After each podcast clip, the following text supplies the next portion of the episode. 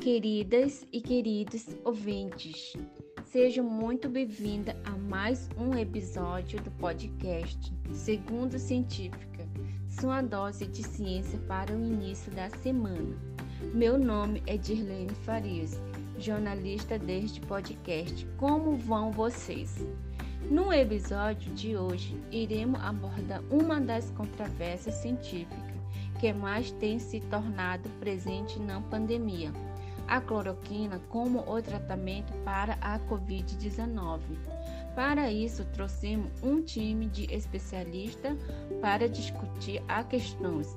Mas antes, vamos ao comentário da nossa grande parceira aqui do podcast, a socióloga Chione Costa.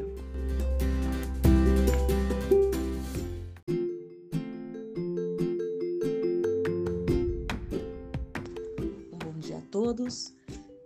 É sempre bom estar aqui na Segunda Científica com vocês, participando, né? E construindo debates importantes para a nossa atualidade. Eu agradeço mais uma vez o convite.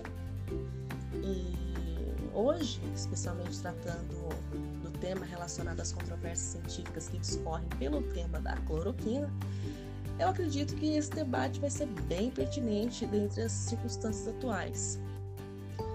Bom, primeiramente, é importante que a gente compreenda o significado da palavra controvérsia, né? Para que dessa forma os ouvintes entendam a função desse podcast. Uh, quando pensamos na palavra controvérsia, logo de imediato vem na nossa mente uma discussão, levantamento de polêmica sobre determinado assunto, algo do tipo. Mas aqui no podcast, é, nós gostaríamos que os ouvintes pensassem na palavra controvérsia como a base da essência desses acontecimentos, ou seja, a divergência. Ou, no português mais claro, um julgamento efetivo, levantando prós e contras sobre determinado assunto. Acho que assim pode ficar um pouco mais claro. Uh, então, considerando essa base de pensamento, quando a gente pensa em controvérsias científicas, elas vão sendo desenvolvidas quando a gente apresenta numa mesa argumentos semelhantes no que diz respeito à ideologia ou teoria empregada sobre determinado assunto. Compreende? Então, aqui no podcast, pensando em controvérsias científicas, a gente identifica que vai ter um debate a favor ou contra a cloroquina alicerçado, né, apoiado a ciência, apresentando argumentos palpáveis no que diz respeito a, ao estudo efetivo, né? A construção de um, de um, de uma espinha dorsal de, de, de pensamento que é baseada por um estudo efetivo, que pode caracterizar, sim, um paradigma. Mas você vai me perguntar, mas por que um paradigma? Bom, Vejamos. Eu, ao abrir um dicionário, vou abrir um dicionário. Um dicionário de língua portuguesa. Aqui eu estou consultando o Michaelis. E se nós procurarmos a palavra paradigma, nós encontraremos algo relacionado na parte da linguística como, abre aspas, conjunto de termos comutáveis entre si em uma mesma posição numa estrutura, fecha aspas. Ou seja, a espinha dorsal do pensamento, que eu mencionei anteriormente. Porém, é, aqui nos interessa muito mais a interpretação filosófica da palavra paradigma, apresentada no dicionário desta forma, assim, abre aspas. Segundo o filósofo americano Thomas Kuhn, qualquer campo de, de investigação e de experiência que está na origem da evolução científica, fecha aspas. Veja, neste momento, é, é importante que se compreenda que, mais com simples debates, pondo pensamentos concretos e científicos, o próprio paradigma é a essência da ciência. Portanto, é primordial mencionar que, mais do que um debate, nós vamos estar fazendo ciência nesse podcast, né? É, iniciando o que pode considerar como a primeira parte de uma possível futura pesquisa. E aí vocês podem me perguntar, mas por que apenas uma parte dessa pesquisa? Já que o paradigma ele se apresenta como um suposto método uh, efetivo, né? Que, que, que, apresenta bons resultados. E eu vou, eu vou além. eu vou questionar mais ainda essa questão, né? Que ainda ressaltando o aspecto filosófico do paradigma, e visto a sua importância aqui neste cenário do podcast, uh, o pensamento de Edgar Morin também colabora com uma crítica para que a gente se atente à complexidade da etimologia da palavra paradigma. Uh, vamos pensar que, desencaixando uma estrutura de pensamento, pode ser que a gente se desatente e a gente passe a observar determinado tema a partir de uma única ótica. Edgar Morin, ele, ele cita uma pequena frase que nos faz questionar, falando que, desta forma, visto que a gente vive numa realidade multidimensional, simultaneamente econômica, psicológica, mitológica, sociológica, mas a gente estuda essas dimensões separadamente e não uma em relação às outras. Então, de, de, de forma geral, o que ele quer dizer? A importância do paradigma em si não está somente na ótica e na apresentação de prós e contras, mas sim na capacidade de englobar diversos conhecimentos e interrelacioná-los, produzindo efetivamente a ciência em si. Portanto, aqui para a cloroquina, cabe a gente questionar quais os prós, quais os seus contras, o que a torna passível ou não de investimento Quais os estudos por trás da efetividade desta medicação? Como vai ser o acesso da população a essa medicação? Quais as condições políticas atuais para a validação desta medicação e favorecimento de políticas públicas para apoio à vacinação? Existem interesses externos que colaboram para a invalidação ou validação dessa medicação? Estas e demais perguntas eu acredito que podem contribuir para a melhor estrutura de um pensamento sobre a cloroquina e dessa forma criar possibilidade de considerá-la ou não viável para a medicação.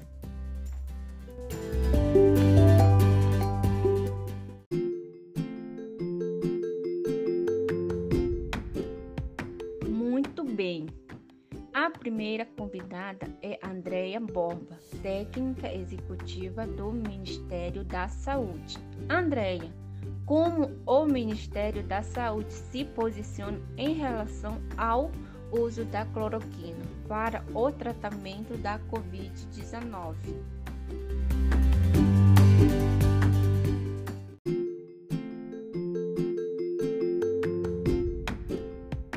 Olá, saúde a todas e todos. E considerando que atuarei como representante do Ministério da Saúde, o meu objetivo é expor fatos que corroboraram um órgão com grande expertise técnica e científica a elaborar protocolo contemplando cloroquina e seu derivado hidroxicloroquina no tratamento da Covid-19.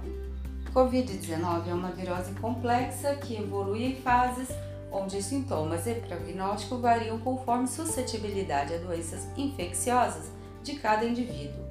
Apesar do sinal clínico fundamental ser respiratório, pneumonia viral, e em alguns casos evoluir a síndrome respiratória aguda grave, SARS, ela é capaz de manifestar-se de forma assintomática, portador são sintomática leve, portador apresenta febre, tosse, indisposição ou sintomática grave. Portador apresenta importantes complicações multissistêmicas, onde os sistemas respiratório, cardiovascular, nervoso e outros são acometidos devido à resposta imune, caracterizada pela tempestade de citocina, a tempestade inflamatória. Então, nesse cenário de incerteza clínica e, consequentemente, terapêutica em quadros sintomáticos graves, é importante a intervenção médica para evitar a progressão da doença. No dia 11 de março de 2020, a OMS decretou status de pandemia, ou seja, a virose extrapolou fronteiras do território de origem a outros continentes. E essa organização cobrou ações governamentais para conter os alarmantes números de morte e mortalidades que acompanharam a doença. No Brasil, a ausência de vacina, soro ou antiviral específico indica tratamento apenas para alívio dos sintomas. No que diz respeito à tempestade de citocina, as opções têm sido imunossupressor e imunomodulador. Além disso, o risco de colapso no serviço de saúde devido ao aumento da demanda de leitos, respiradores, insumos hospitalares e o absenteísmo causado pelo contágio dos profissionais determinaram a necessidade de se implementar protocolos, planos de assistência bem definidos para proporcionar maior qualidade de assistência ao usuário e minimizar prognóstico negativo, óbito. Cloroquina. O objeto da controvérsia científica no tratamento de sintomas da Covid-19 é um antimalárico velho conhecido de guerra. Dados apontam que seu princípio ativo quinina foi isolado pela primeira vez em 1820, sintetizado desde a Primeira Guerra Mundial patenteado após por um poderoso conglomerado químico farmacêutico que reunia Bayer, Hest, BASF e outras indústrias alemãs no ramo, está inserido na lista de medicamentos essenciais da OMS, rol dos mais eficazes, seguros e fundamentais no sistema de saúde. É indicado no tratamento de malária, amebíase hepática e algumas doenças autoimunes, isto é, quando o sistema imunológico ataca e destrói tecidos saudáveis do próprio organismo, como por exemplo artrite reumatoide, lúpus, sarcoidose e outras. Também é conhecido pela ação antiviral contra grande quantidade de vírus, incluindo cepas de HIV tipo 1, hepatite B e herpes simples tipo 1. Sua ação está relacionada à imunomodulação, impedindo complicações inflamatórias de diversas doenças, Mediante essas qualidades, seria, portanto, uma alternativa no tratamento sintomático da Covid-19. No dia 25 de maio, a OMS suspendeu testes com esse medicamento devido a um artigo publicado pelo periódico científico The Lancet, refutando seus benefícios no tratamento à Covid-19. Entretanto, alguns dias após, esse periódico anunciou que o artigo foi retratado. A retratação é prevista nos protocolos de periódicos renomados quando algum tipo de erro, má conduta ou fraude é detectado. Assim, o Ministério manteve o medicamento no seu protocolo e disponibilizou esse documento às secretarias estaduais, regionais e municipais de saúde no âmbito do SUS. A seguir, destaco instituições que precederam o Ministério da Saúde nessa conduta. UTI adulto do Hospital das Clínicas da Faculdade de Medicina de Ribeirão Preto, USP, e hospitais universitários federais administrados pela EBSER, Empresa Brasileira de Serviços Hospitalares, vinculada ao Ministério da Educação, adotaram cloroquina e hidroxicloroquina em seus protocolos para tratamento da Covid-19. Conselho Federal de Medicina, CFM, órgão reconhecido pelas suas atribuições constitucionais de fiscalização e normatização da prática e ética médica, publicou um parecer com critérios e condições para prescrição de cloroquina e hidroxicloroquina em pacientes com diagnóstico confirmado de Covid-19. A Associação Médica Brasileira, AMB, na qual todas as sociedades de especialidades são filiadas e que concede títulos de especialista à categoria, emitiu nota defendendo a autonomia do médico para a prescrição do medicamento e afirmou que acompanha estudos e pesquisas envolvendo o uso de cloroquina, hidroxicloroquina e de outras drogas no tratamento da Covid-19.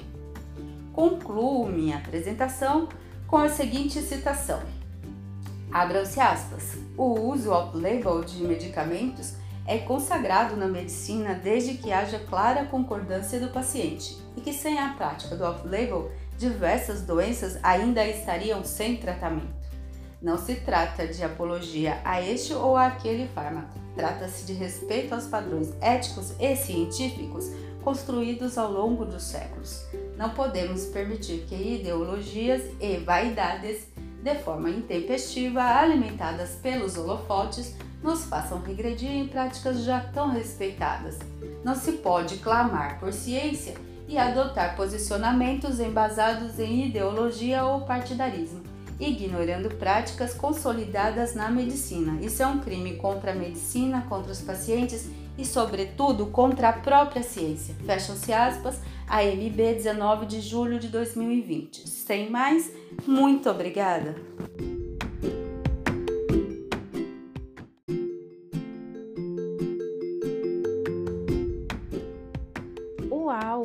Muito obrigado pela fala, Andréia. Agora, nosso segundo convidado é Rafael Rodrigues, representante da Organização Mundial da Saúde, OMS, do Brasil. Rafael, diante desse possível efeito antiviral falado pela Andrea, como você enxerga a cloroquina?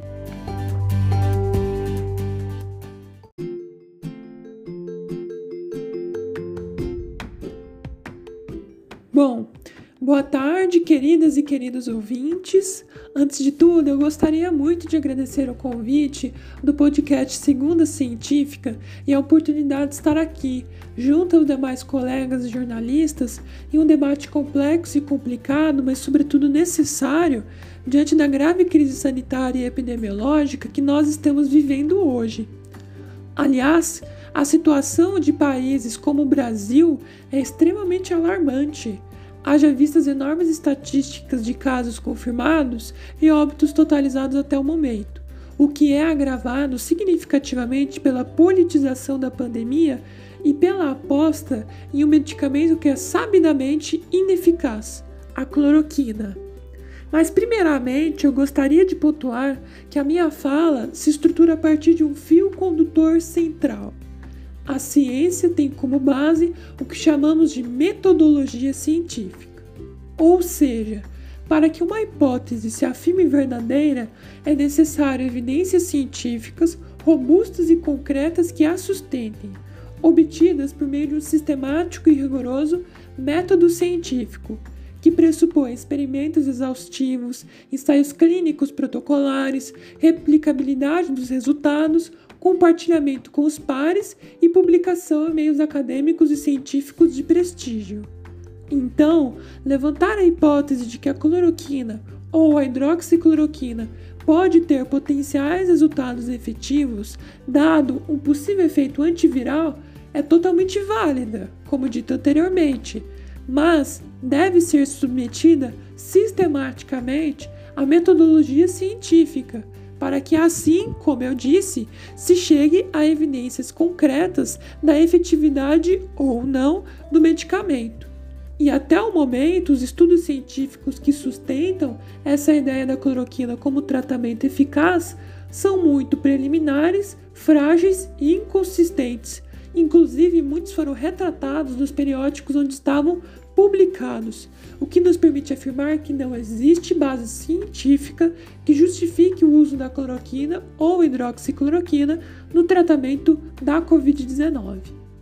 Mas apesar da variedade de supostos estudos sobre este medicamento, eu limitarei a minha análise aos dois estudos científicos que embasaram o protocolo do Ministério da Saúde, que inclusive recomenda o uso da cloroquina em fases iniciais do tratamento contra a Covid-19.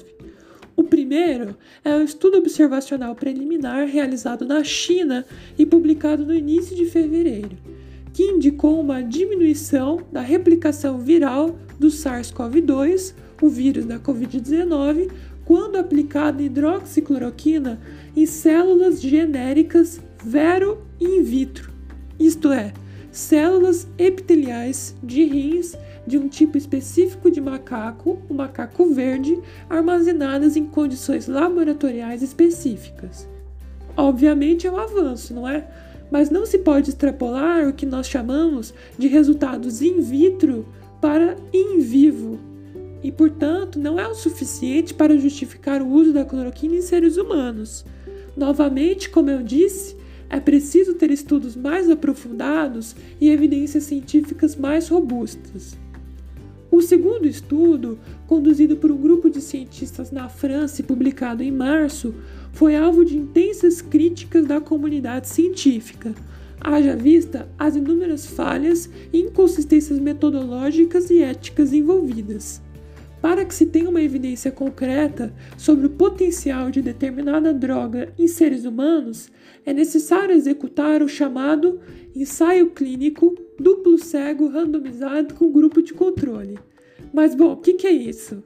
Significa que o ensaio clínico deve seguir alguns critérios. Um número amplo de pacientes, divididos de forma aleatória e randomizada em dois grupos sendo que um recebe o medicamento a ser testado, enquanto o outro, denominado grupo de controle, é medicado com placebo, uma pílula inerte, de modo que tanto os pesquisadores quanto os pacientes não sabem o que foi administrado a cada pessoa.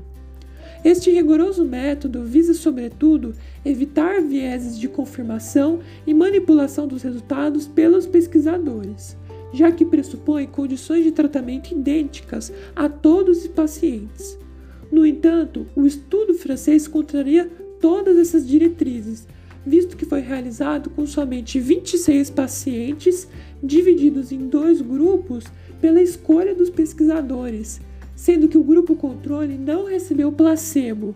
Além disso, seis pacientes que receberam tratamento com hidroxicloroquina e o interromperam, sendo que um morreu, três foram transferidos para UTI e dois deixaram o tratamento devido náuseas, foram descartados das estatísticas, o que é obviamente uma grande manipulação.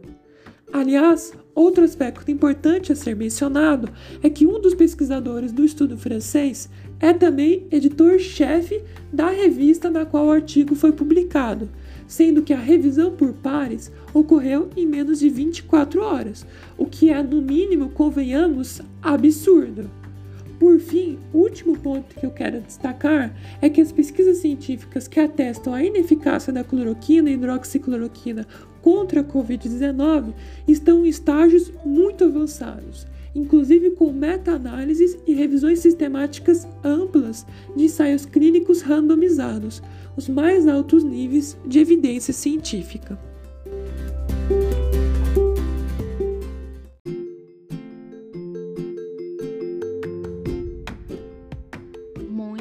obrigada pelas considerações. Nossa terceira convidada é Terina Rocha, empresária do ramo farmacêutico. Terina, qual a sua opinião sobre a cloroquina para o tratamento da Covid-19?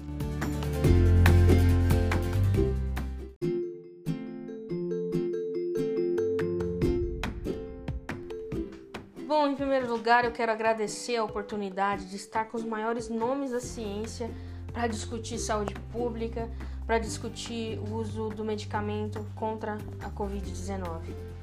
Como representante da Merak, uma das maiores empresas do ramo farmacêutico, há mais de 30 anos espalhadas por todo o território brasileiro, eu quero deixar claro que a nossa empresa zela pelo bem-estar e a saúde das famílias brasileiras acima de tudo. Compreendemos que a crise pandêmica de 2020 nos deixou graves problemas e não podemos mais ficar à mercê de governadores ou políticos para que achem logo uma vacina ou um soro que seja capaz de voltar à vida como era antes. Se a técnica do MS teme um colapso hospitalar, precisamos de uma solução urgente e acreditamos que essa solução virá sim através de tratamento com o medicamento da cloroquina. Eles dizem fique em casa, mas eu te pergunto, meus amigos, como ficar em casa se eu preciso colocar comida na mesa? E se para colocar comida na mesa, eu preciso sair para trabalhar? Já que não é todo mundo que tem o privilégio de trabalhar nas suas próprias casas, né? Caso o trabalhador não volte logo a seus postos, a economia brasileira vai ruir. Segundo a CEPAL, a previsão de colhimento é cerca de 5,2%, afetando diretamente a taxa de desemprego, que subirá 11,5% em toda a América Latina e no Caribe, ou seja, países subdesenvolvidos. Essa crise econômica afeta ainda mais os comerciantes e micro e pequenos empresários, já que se espera a queda de 9,2% nas vendas de 2020 não dá mais para dizer que está tudo bem ficar em casa, né? Porque quem diz isso não precisa alimentar seus filhos. Quem diz isso não tem pena do trabalhador que luta de sol a sol para ter algo. Se as empresas fecham, as pessoas ficam sem emprego. E se as pessoas ficam sem emprego, a pobreza aumenta.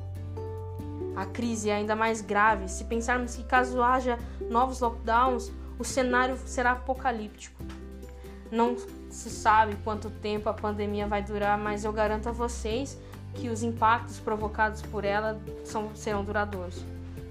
Esses impactos podem levar a rupturas de cadeias produtivas com rearranjos geográficos, facilitando a vida apenas de países ricos e criando uma crise financeira sem tamanho em nações subdesenvolvidas com baixa industrialização. Toda essa reconfiguração da indústria e comércio mundial pode provocar crises políticas entre países, danificando severamente o relacionamento entre eles.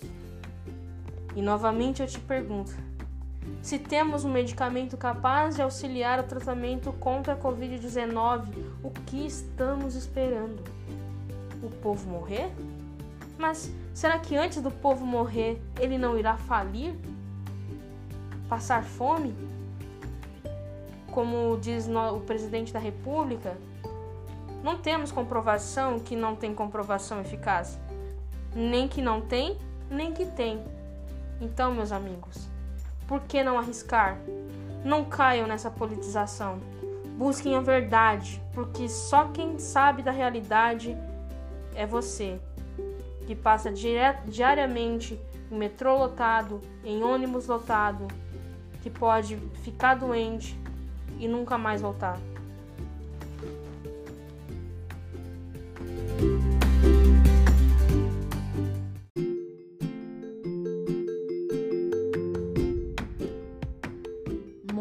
Obrigada pela fala, Terina. Agora vamos ao comentário do nosso quarto convidado, Arthur Pereira, membro da Sociedade Brasileira de Imunologia. Arthur, como a comunidade médica de imunologia enxerga a teoria da cloroquina como o tratamento eficaz para a Covid-19?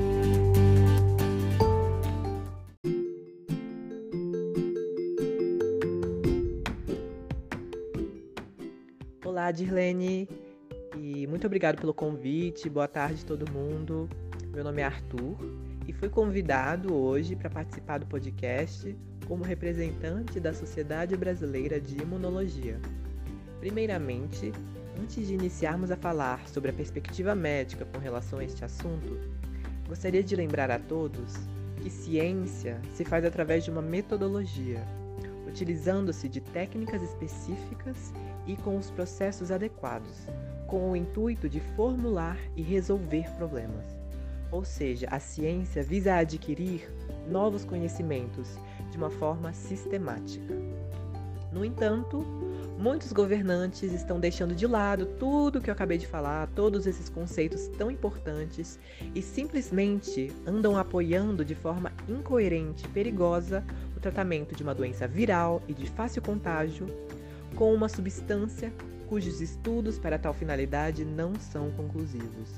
Inclusive, em outubro deste ano, a Organização Mundial da Saúde, a OMS, publicou uma pesquisa bastante relevante, onde afirma que os testes que vinham sendo realizados com a cloroquina e a hidroxicloroquina não reduzem a mortalidade em pacientes com o novo coronavírus, ou seja, o seu uso é ineficaz.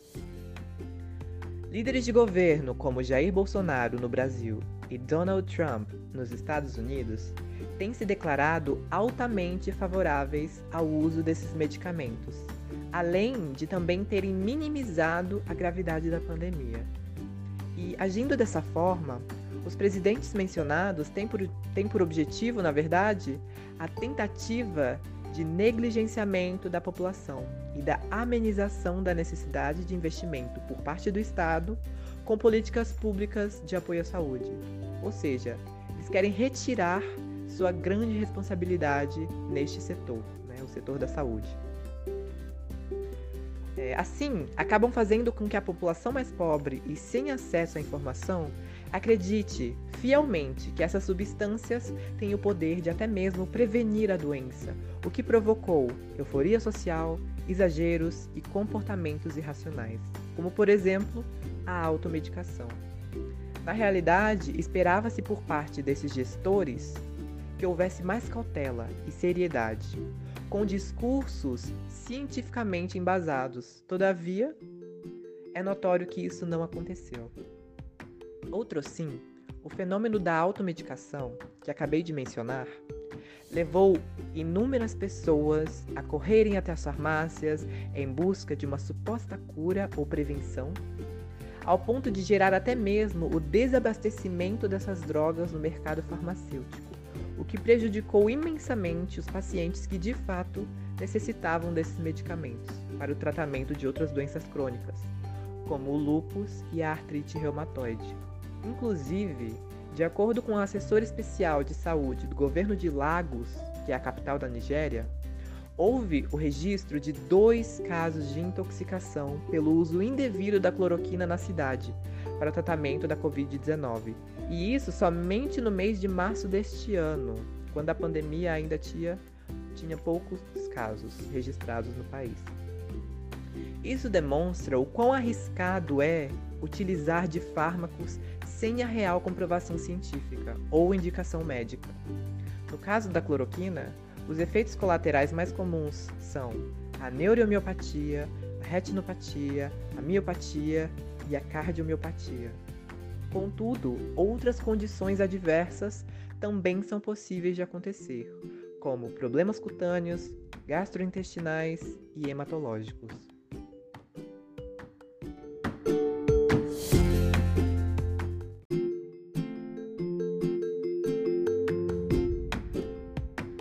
Chegamos ao fim de mais um episódio. Muito obrigado a todos e a todas. Até o próximo episódio do podcast Segundo Científico. Esperamos por todos vocês. Tchau.